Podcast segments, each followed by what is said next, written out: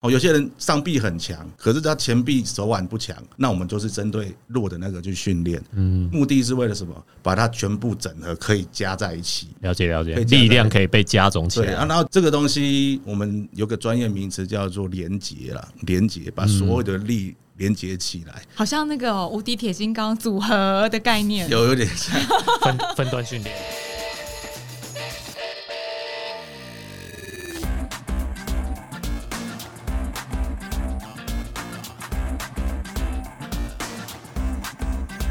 欢迎来到这一集运动人的 Pan Cave，老吴，嘿，你觉得如果我跟你阿丘吧的话，嗯，谁会赢？我啊，为什么？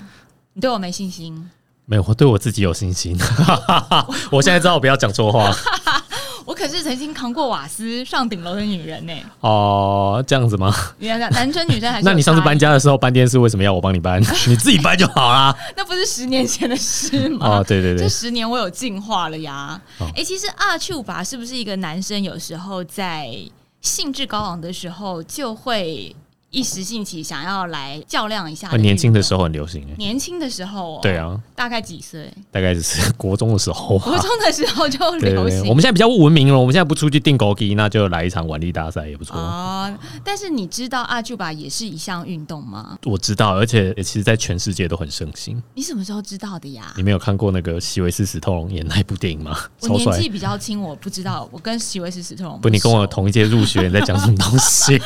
席维斯·史特龙、他演一个哎卡车司机，然后到处去参加腕力大赛，然后他在那个卡车的驾驶座上就有腕力的训练设备。嗯，那时候就觉得哇，好酷哦！一边开车一边训练。这部电影现在应该找不到，，Over the Top 找到啊，找得到在第四台有播过。OK，因为感觉年代有点久远，听众朋友们如果有兴趣的话，还是可以去找出来看。不过我今天邀请到这位来宾呢、我就是因为认为大部分的人可能会觉得阿丘巴是一个休闲娱乐，嗯。或者是他有比赛，但是感觉好像不会是一个类似国际赛事或者是一个比较制度型的赛事。虽然它不是奥运项目啦，嗯，事实上，它确实是一个很有制度的赛事，嗯这个是我近期才知道的。那我近期会知道的原因，就是因为我们台湾有一位阿丘巴的选手，冠军选手，他拿下了国际的，就是世界亚洲万力锦标赛，而且是跨级别的冠军。所以我就看到这个新闻，我觉得哇，好有趣哦！到底要怎么比？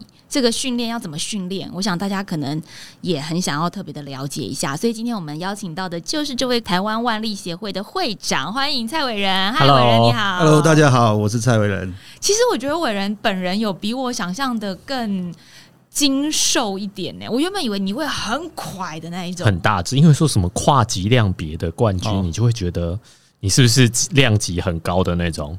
没有，因为我本身在国际赛大概都是比八十公斤。嗯。嗯。那这一次会想要跨级，一方面是因为同去的选手刚好跟我同量级，嗯，那我想说让他不要卡的多卡一个位置，哦，让他无条件可以进步一名。没有啦，因为他也很有机会可以夺牌，所以我就把我的级别让给他，嗯。然后自己呢再往更高级别去挑战。这算是一个策略型的作战啦，因为等于是整个团队出去，想要帮国家多争取一面奖牌。是没有错，嗯，这跨量级我解释一下，刚刚伟人说你是八十公斤，他是跨到一百零五公斤，也就是说他的对手足足就比他多了二十五公斤。这其实，在很多赛事来讲，体重的差别就是力量上很大的差别。对没有错啊，所以真的是很伟大的情操哎、我觉得果然是伟人呐、我先了解一下这个阿丘吧，大家我刚刚说很多人会认为它是一个休闲运动，但事实上在五零年代的时候，美国加州就已经有这一项运动的发起。是。那个时候，其实全美国还有甚至全世界都有这种活动是。在进行当中，但台湾的万力运动好像发展的比较晚一点点，是吗？是，其实像主持人说的，在欧美大概他们开始有这个腕力运动这个项目四五十年的历史了，嗯。然后不断的修正这个腕力的相关规则，从一开始的啊，可能大家就是普通一张桌子、一张椅子就开始玩了，慢慢慢慢，它有所谓的规则，有所谓的裁判。那还有所谓的制度化，这种种的调整都是为了让这个腕力运动更加的安全，可看性也越高。好，那台湾呢？其实大概在九年前，我们有一群爱好腕力的同好，我其实那时候也都不懂，也都是像主持人说的，看看了电影觉得很热血吗？觉得很有趣，然后平常周边又没有可以匹配的对手，大家聚在一起，然后呢，成立了台湾腕力协会。那成立台湾腕力协会之后，其实我们因为都是草创啦，其实很多东西也都是模模糊糊的，嗯，也都不清不楚，所以呢，我们。也有同好自费啊出国比赛，出国去参加人家的训练营，哦，把国外的一些对腕力的比较专业的训练方式啊，或者是相关的规则，或者是怎么样的技巧，把它带回来台湾。所以慢慢慢慢的，我们台湾的呃腕力选手呃受过了正规的一个教育养成，其实实力慢慢的每年都有在进步，哦，所以这个是一个很好的现象啊。蛮有趣的，等于你们一刚开始是一群独孤求败的人，就是身边没有，因为没有，因为太强了，就想说那不然我们就来创一个很强的协会，然后到处找人来比赛，确实是这样。强者总是孤独的，就像我们常说跑太快没朋友，骑太快没朋友，但还好你们交到了一群更志同道合的朋友。没错，这个研究之下，你们成立了协会，然后还要这样子出国去考察。对，我们讲说是考察。主要是去看国外怎么办赛事，还是说看他们的万力运动怎么发展呢？其实初期哈，应该是说出去出国是为了偷学他们的东西啊，那报个比赛，然后去看看，边学边比这样啊。腕力要到底怎么训练才是最有效率的？嗯，腕力到底有什么技巧是我们网络上自我学习是摸不到的，也学习不了的？最主要的初衷是这样子。那到了后期呢，当然是因为我们。诶，协会有一定的规模之后，就会想要把它把它可以办比赛，把它专业化嘛。对，那后期可能出国，除了去取得好成绩之外，另一方面也会着重在如何把把晚力比赛办好，办一场。比较专业，然后呢又好看刺激的比赛，等于技巧学习、训练、办赛事这些，你们都一并纳入考量当中。那我想先问一下，呃，讲技巧之前呢，所谓万力运动，它有所谓的先天性优势吗？因为我们比如讲，好腿长的人可能你可以去跳远，或者是说精瘦的人适合跑步。啊，那比较就是上肢比较发达的人，可能直铅球、万力运动，它有比如我天分上面，我的身体怎么样？有什么骨骼惊奇的条件吗？其实任何运动天分一定有有讲究啦，哦，但是并不是那么的绝对。其实像我本身而言，我的手手臂前臂的长度跟我手掌的大小，还有手指的长度都是比较短的啊，都是比较短，那个力矩才比较小啊。其实。有些人会这样认为，但是其实腕力就是一个比前端，所谓的前端就是手指头、手腕。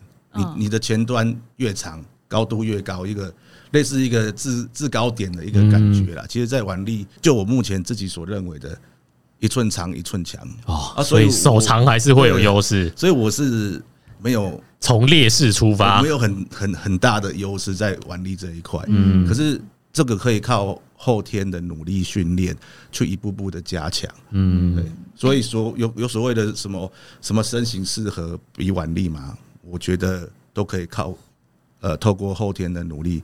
去克服，嗯，但是如果先天性手长还是有一点点优势，哎，所以我们以前高一点的话，我们看到那个小朋友手指很长，像我女儿出生的时候，大家就说你女儿手指很长，还可以弹钢琴，你女儿手指很长，可以去参加腕力比赛，对，可以 阿丘巴适合练阿丘巴，你可能会被其他家长白眼，我觉得蛮酷的。如果人家这样称赞我女儿，我会觉得很上道，很了解我是运动人，这样。子对不对？所以稍微有点先天优势，但后天可以透过技巧把它呃。更加的进化，或者是让它更强一些。那所谓这样子的后天训练，是进行什么样的训练呢？阿丘巴到底要练习会用到哪些身体部位呢？其实比腕力是一项相对，我是觉得它很复杂，可是在训练上可以很简单的去完成。呃，像我自己从初步摸索的时候，我也是买了一堆器材在家里自我训练。嗯，其实后来发现哦，你器材再怎么练，其实它的功能性是有限的，就算去买了针对腕力训练的器材，专门设计练腕力的那些器材来练，我觉得帮助都 都有一个一个一个限度啦。嗯哦，那么因为后来我发现，其实呃，因为我们腕力就是一张腕力桌，两个人一左一右就开始上场去拉了。嗯，那我觉得说，透过这个实际的上桌去训练，比在家摸那些铁、举那些铁、举到力竭、举到就没力气，或者是抽筋，我觉得真的腕力训练有帮助，就是上腕力桌，然后跟人一对一的训练去拉扯。为什么我会这样讲？呃，因为我们一般在练习重量的时候，我们都会自己有一个 PR，就所谓的最大的最大重量。最，大重量，很多人破了 PR 就会很开心嘛，嗯。一定的。可是呢，你在腕力桌上，因为上腕力桌就是一个比较，就是为了想要获胜，嗯，所以在获胜的当下，我保证你为了想要赢，当下所发挥出来的力量，绝对每一次都是超过 PR。哦，所以，肾上腺素的催动，对对对。因，为你在健身房里面不会有那么多肾上腺素跑出来啊，因为健身房没有对手啊。啊，对。对啊，那些是器材，不是对手。所以你去健身房都要找人对练啊。但但我他举一百，你要举一百零五，我的意思是说，在这之前，就是当然对战，它绝对是一个更进化、嗯实战的训练，实战之前还是会有一些基础训练吧，比如说，好，嗯。例如我现在我完全没有接触过嗯。腕力运动，嗯。那我是不是也还是要有一些基本的重训啦，或者是我要呃练背肌啦，加强哪些运动能力呢？例如我是女生，我的臂力是啊、呃平常我跟老吴我们是耐力运动，可能铁人三项，可能跑步。也许我下肢很发达，但我今天讲说我要练腕力了，嗯，我是不是还是要透过一些基础的像重训或者是举呃背蹲这些，我需需要先做初学者该怎么先练起来？还是说我现在就不用？好，老吴，我们从今天开始，every day 每天十场比赛，就 练到累为止就先。阿里丘吧。应该是说哈，每一位来参与的，我们说同号也好啦，嗯哦，腕力同号，他们一定有他们平常呃比较习惯使用的肌群。嗯，哦，比如说一个大力士每天在搬重物的额头很强很强，他来问我要怎么训练，我就不会跟他说你要训练你的额头，我反而会跟他说你必须训练你的前端，嗯，哦，你的手腕、你的握力这些你要训练。那如果是一个平常常常使用手腕前端的，比如说是打羽球的，哎，羽球的手腕很强，对，或啊或者说投棒球投手，类似这种的嗯。哈，那我就会跟他说，你可能你的二头、你的后背这边东西要多训练。那因为腕力哈，它是一个加法的运动。什么意思？我举个例好了，我分成三个阶段：手腕、前臂跟上臂。嗯，哦，有些人上臂很强，可是他前臂、手腕不强，那我们就是针对弱的那个去训练。嗯，目的是为了什么？把它全部整合，可以加在一起。了解了解，力量可以被加总起对啊，然后这个东西我们有个专业名词叫做连结啦，连结把所有的力连接起来，好像那个哦无敌铁金刚组合的概念。有有点像。分分段训练，对对对，组合组合使。用。那这个也是必须要呃接触一段时间才可以体会什什么叫做腕力的连接。嗯，好像一开始我们可能觉得哇，我前端可以连到我的上臂，我就觉得我很厉害，我连接一整条手了。可是慢慢慢慢，你越深入，你越越发现，其实它可以连到的地方是几乎遍布到全身。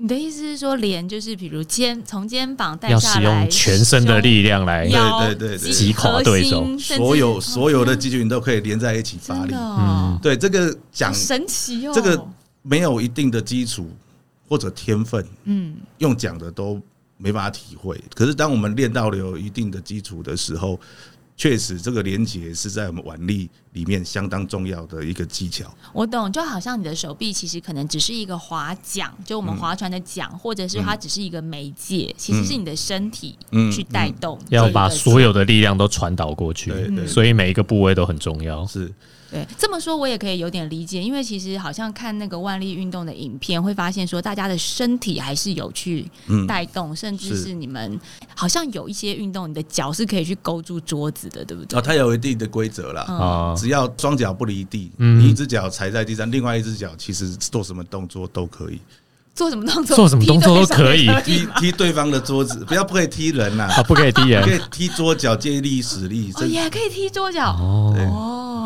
合合法的攻击范畴。可以，这没有问题。国际赛这个都是准许的都可以，对啊，对啊，因为我们会以为好像就是下半身都不能动啊，一定要比如说对，因为我们，看到的都是上半身的部分，对对对，看不。到下面也在脚力。但手肘是绝绝对不能离开桌子，是不是？我们玩力桌的设计，哈，它桌面上面有三样东西，一个是手肘垫，嗯啊，意思就是在比赛的时候，我手肘必须在垫子的范围里面，你不可以离开它，所以离开就是出界或者是你跳药，嗯。都会被判犯规。好，那那另外一个叫做胜负垫，胜负垫呢，它离高桌子高度大概有五五到六公分，嗯。它的用意就是我们一般都会想要压到底，嗯，可是呢，其实到垫我们就可以判定输赢了。为什么？了解。因为压到底这个不太符合人体哦，这样很容易受角伤。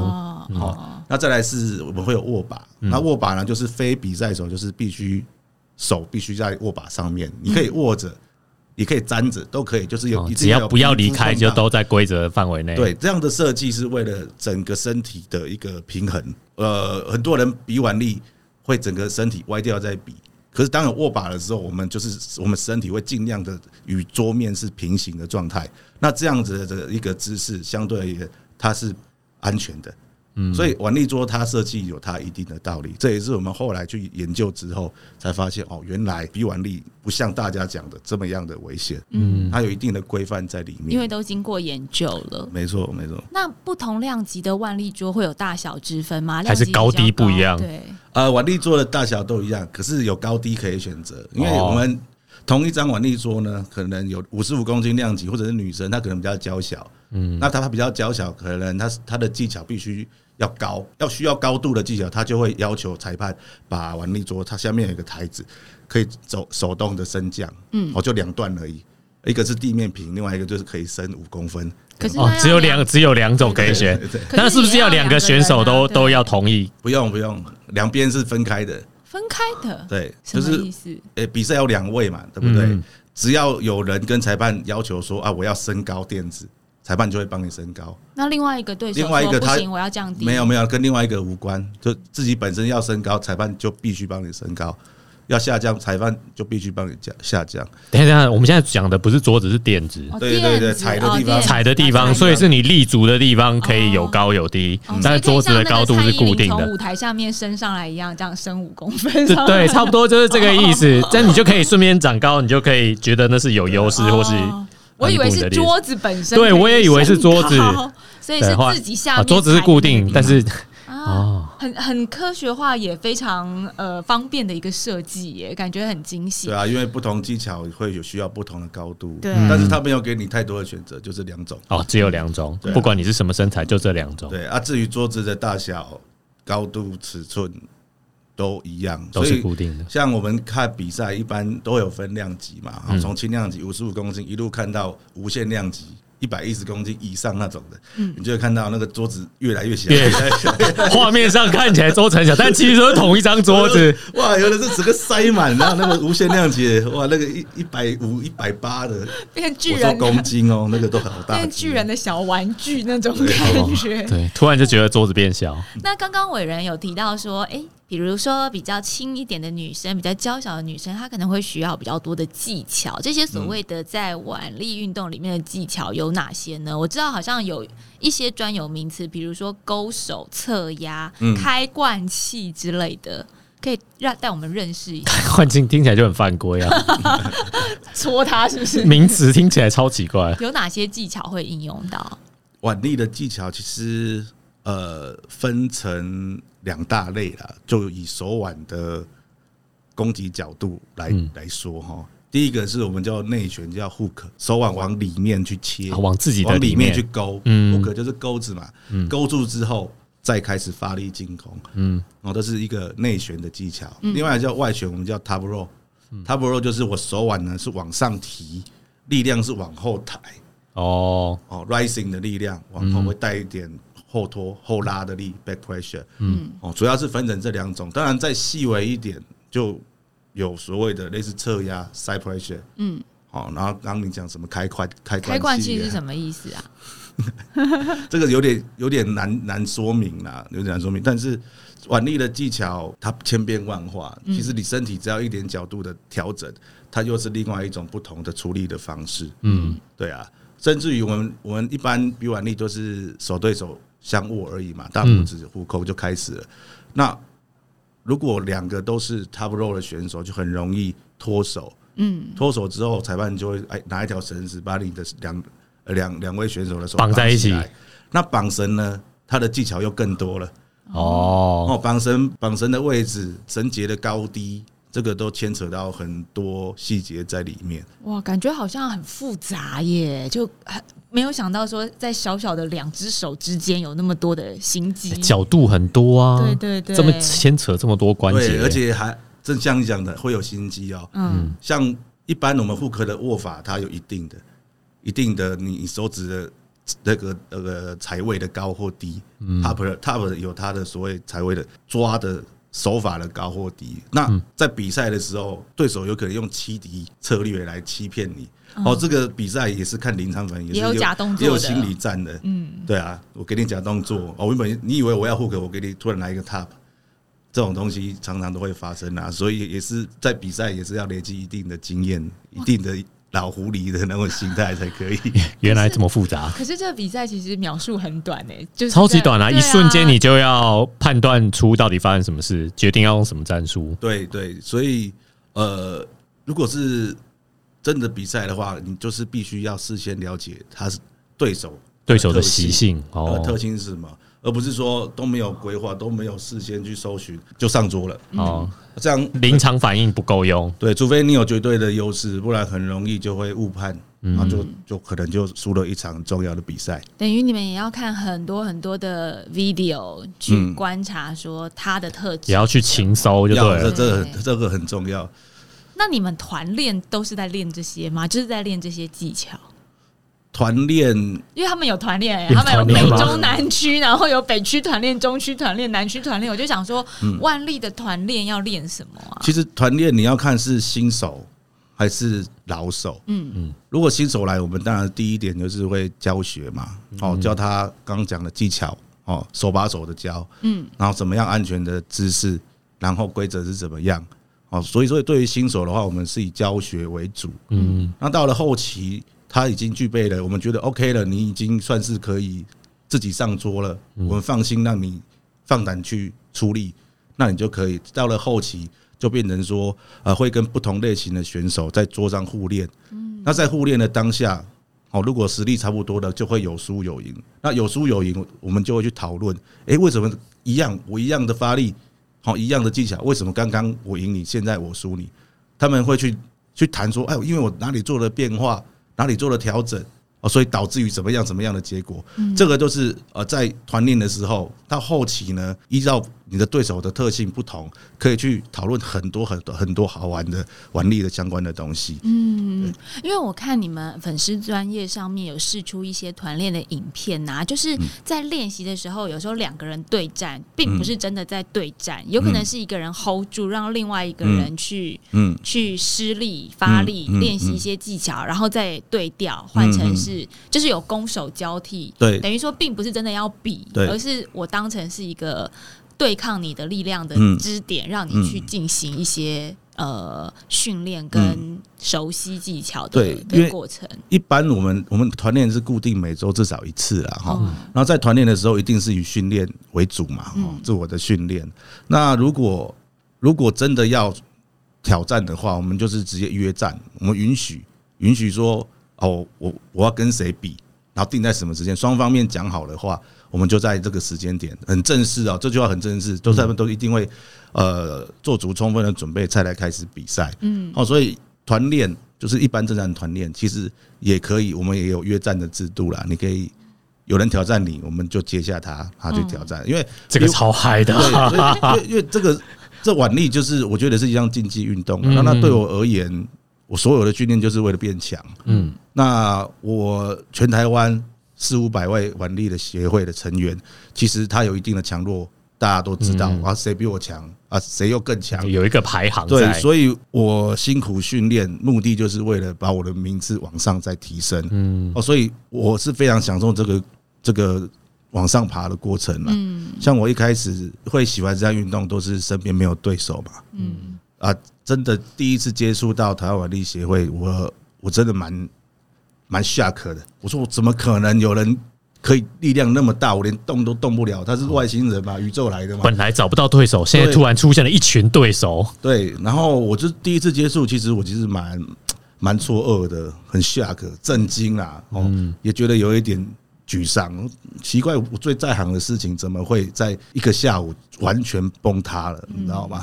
所以后来回去其实蛮难过了一段日子。不是应该开心吗？独孤求败，终于求到败了，真的求到败的时候也是会会也是失落，是是输了，也是蛮不爽的，好不好？那也是因为这种很特别的体验啊，然后加上我自己不服输的特性，那就开始哦，很很准时的参加每一次的团练，嗯，然后也虚心的受教，然后慢慢慢慢的，哎，之前赢我的，我可以赢过他了。我觉得这就是对我自己平常付出的一个回馈，嗯我觉得很踏实、很真实的感觉。你们一个礼拜才团练一次，哎，那不团练的时候，比如以我们跑步或是铁人三项来讲的话，我们可能是一个礼拜休息一天，嗯，其他都是训练日。嗯，那你们团练才练一天的话，其他的五天要就我了，我举我自己的例子啦。其实我在团练的时候，我就会把自己需要欠缺的全部都练好。其实练完之后，身体一定需要一定的时间去恢复。嗯，对，所以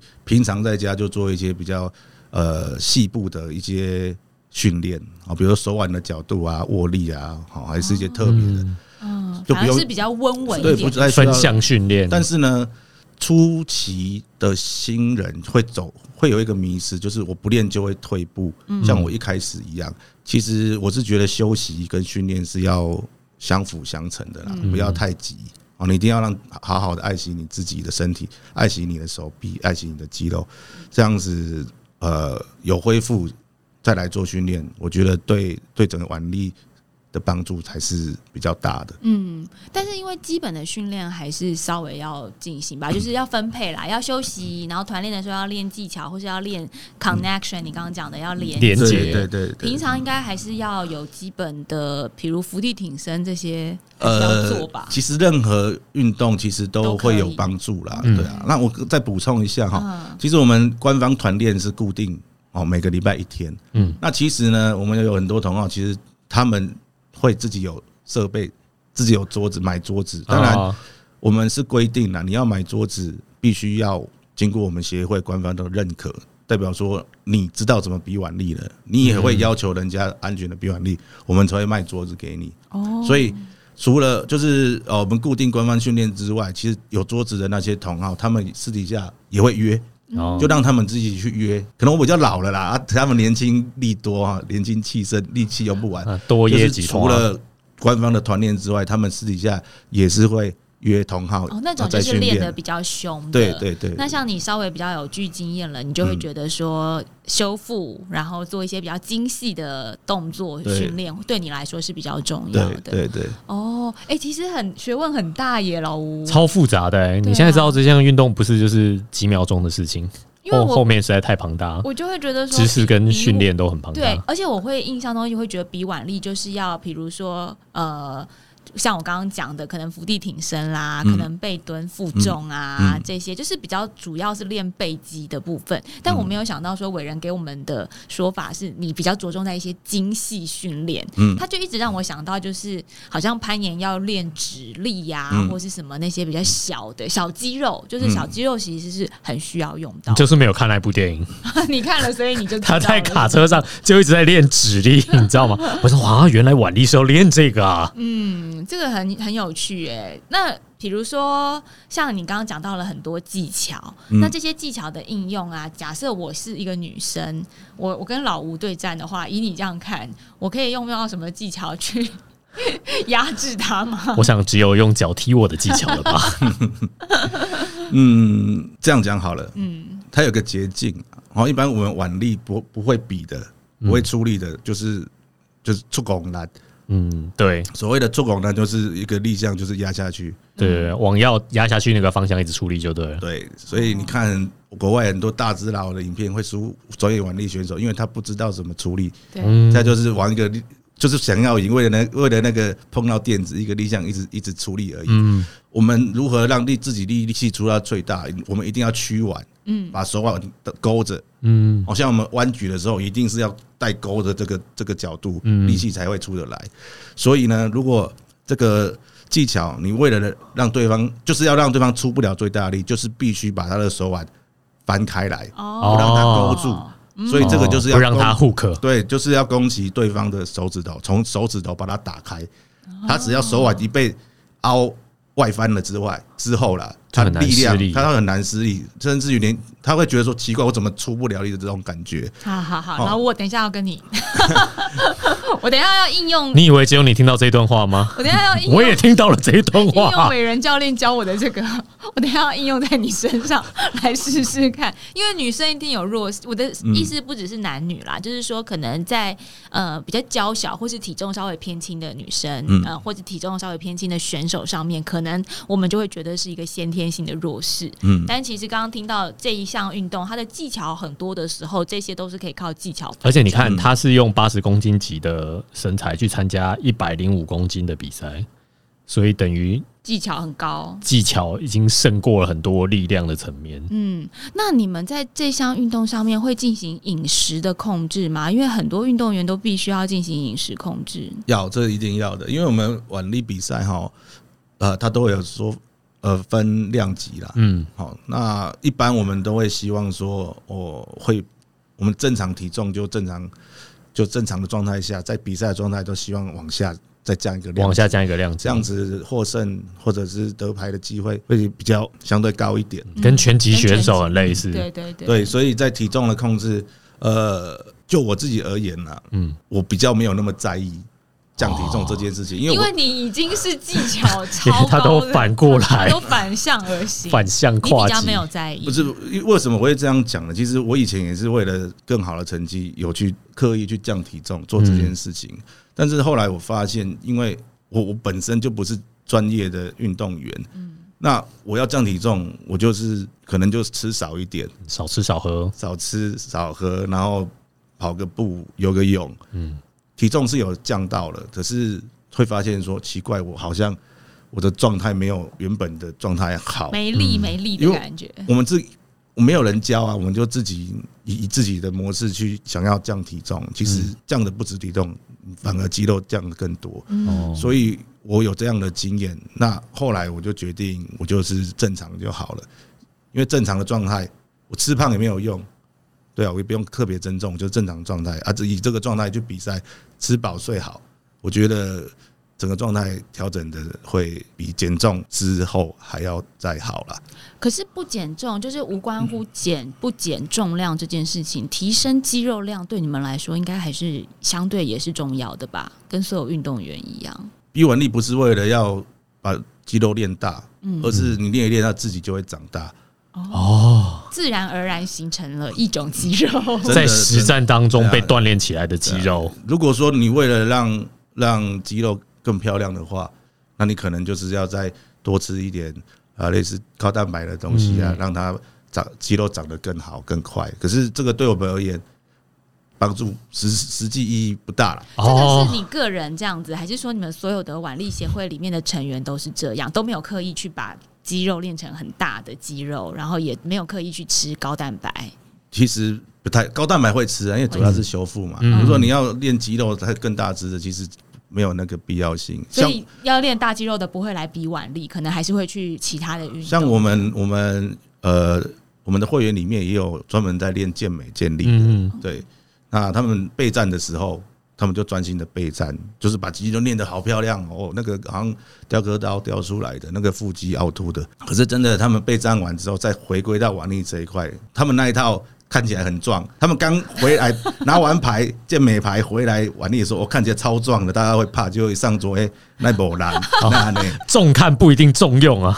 我觉得这样画面好冲突哦，就是说，哦，闪 你想象一个闪闪发亮的肌肉，健美先生，然后一上腕力台之懂，后，马上就输了，就马上就是就好看不一定好用。对啊，因为我们追求的东西不一样啊。好电影情节的。所以真的想要成为腕力的高手，也并不是一味的就把自己的手臂练很粗、很壮、很大这样子。啊，那个可能视觉上有冲有有冲击性啊，嗯可是在对于实质上的帮助可能没那么大，因为肌肉大是死肌肉，不是玩力要的肌肉没有用，你只是增加你的体重，你量级更高，你更难打而已。嗯，啊所以不需要练到像席维斯·史特龙那样啊，那只是一个视觉上比较好看。没有，因为他本来就长那样。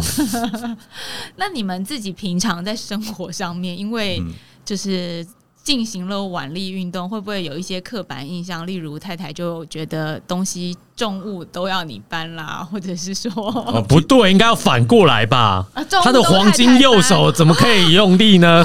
平常重物都叫太太搬，是这样吗？好像是哦。我我还没接触腕力，就都是我在搬了，所以没有什么差别。OK OK OK，那不是？那你现在呢？因为你现在要保护你的手啦，可以因此作为一个黄金右手是不是有常保护它？对，说不能不能吸地板，不能扫地，手腕会扭到，没有啦不能用，手搓衣服，没有这回事，没有这回事。在如如常生活就对了。一样的，一样的生活，一一一样的家事都一样了。我们有时间就去协助，就去帮忙了。嗯对啊，不会因为我是文力冠军或什么就不去做这件事情，反而要做更多。但朋友会对你有刻板印象，会觉得你是腕力冠军哎、那你一定力气很大。我们家要搬家的时候，你来帮个忙啦，或者是说要装冷气，你来帮个忙，会有这种困扰吗？嗯，如果要搬家，其实有很多搬家公司可以找。对啊，术业有专攻，我帮我玩，你跟搬家的连接太小，动不动就是路上会有很多人想要挑战他之类的。不是因为你不觉得？只是我要跟你比腕力，可能可以用左手吗？你不觉得运动员也很容易被有刻板印象？像我们比完二二六之后，有时候去河滨跑个十公里，大家就会说这对你小 case 吧，你二二六都比完了，就是会有这种之类的对，或者是像我去外景的时候，导演就会说你爬这座山小 case 吧之类啊，哦，就会有那种刻板印象。没有玩力选手，我没有这种刻板印象，完全我实在太专精了太。专精了。你们有分赛季跟非赛季这回事吗？没有，没有，我们就是固定一年三百六十五天，每个礼拜都在练，对有有来就是在练。哎、都是赛季就对啊。但是呢，如果确定要有正式的比赛、大赛啊，或者是国际赛，就会开始比较有计划性的安排自己的训练了。嗯哦，会特训就对了。嗯，那呃，很多人会觉得说万力运动好像蛮容易受伤的。针对这一点，你有没有想要让大家知道说，诶，可以如何保护自己，或者是有什么正确的观念，不用担心，可以来加入这项运动呢？其实我们成立协会最主要的目标，除了让腕力这项运动普及化之外，最重要的就是要让大家打破这个腕力容易受伤的刻板印象。嗯，我刚刚一开始就强调，腕力在欧美盛行了五十年，其实它很多东西就不断的修修整调整，好把安全的指数拉到最高了。到目前为止，那所以我很希望喜欢比腕力的人，真的自己再跑一趟，好到腕力协会来，不不管是交朋友也好，运动也好，聊天都可以。那我们会把专业的，不要说专业了，把正确的观念跟跟您说。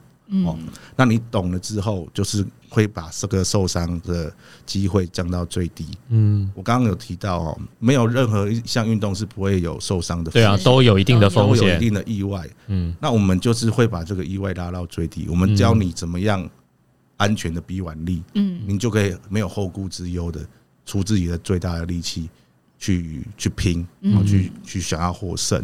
之前呐、蛮多会来腕力协会的人，一开始的观念都是我要来踢馆的，要要要要来挑战。压力好大，这个协会 每这也太偏差了吧？这个 拿着匾额，是不是东亚病夫？有点有点像，真的有点像。然后一来就说：“哎，蔡伟人，我要挑战你。哇，那我找最强的过来活得也是蛮辛苦的耶。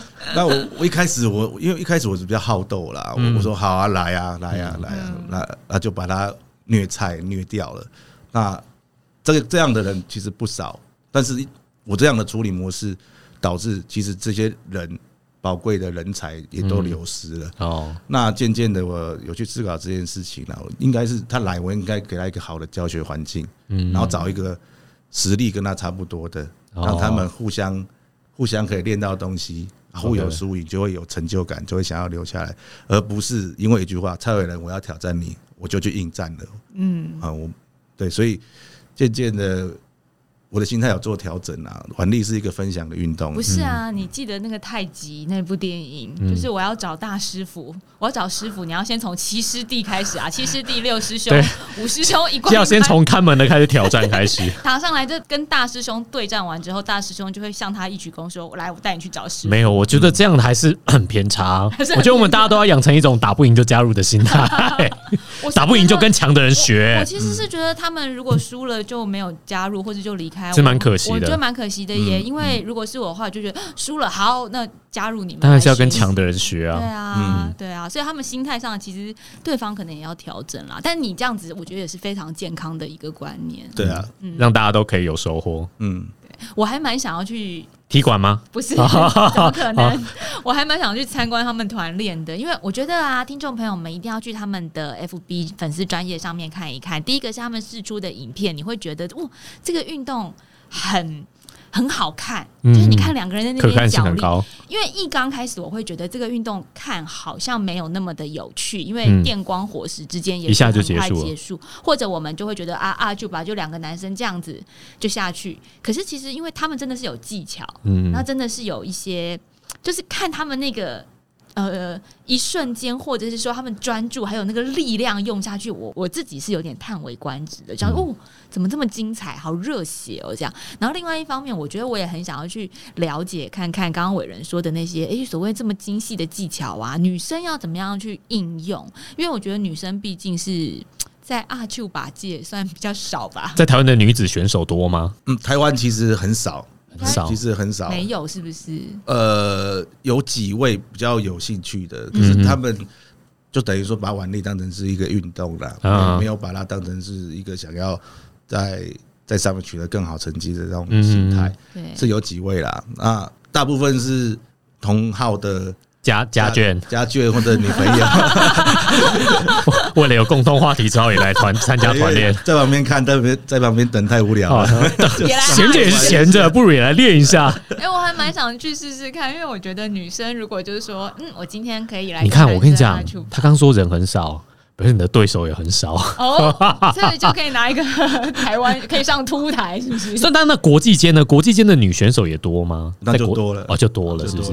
欧美应该很多，欧美很多，而且他们都会为了上台都打扮的好漂亮哦。真的假的？对啊，因为有另外一种他们的呃国际赛国家代表队的衣服之外，其他他都他们自己去整理的。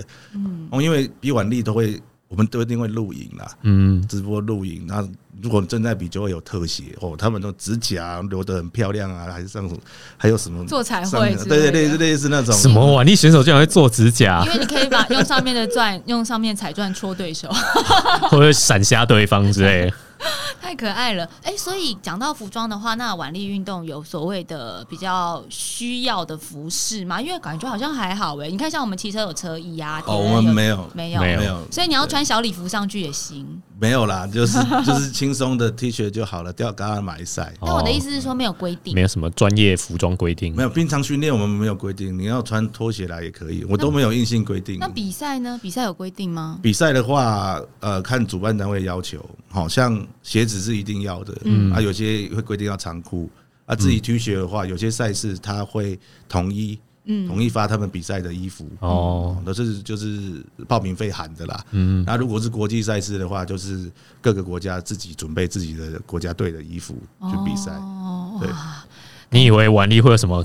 就规定要挖背啊，要把你的肌肉，要把 muscle 露，要把肩膀露出来的衣服。啊，好看的那个手臂线条要露出来。可以啊，很很多人会把那个袖子拉起来啊，就是对啊把手臂露出来给大家看听。起来蛮合理的。不是因为我们在展展示中战力我们在节目当中也讲过很多次嘛。有时候运动项目要不要蓬勃兴盛，它的可看性也是很重要的。因为当观众多的时候，这项运动才会。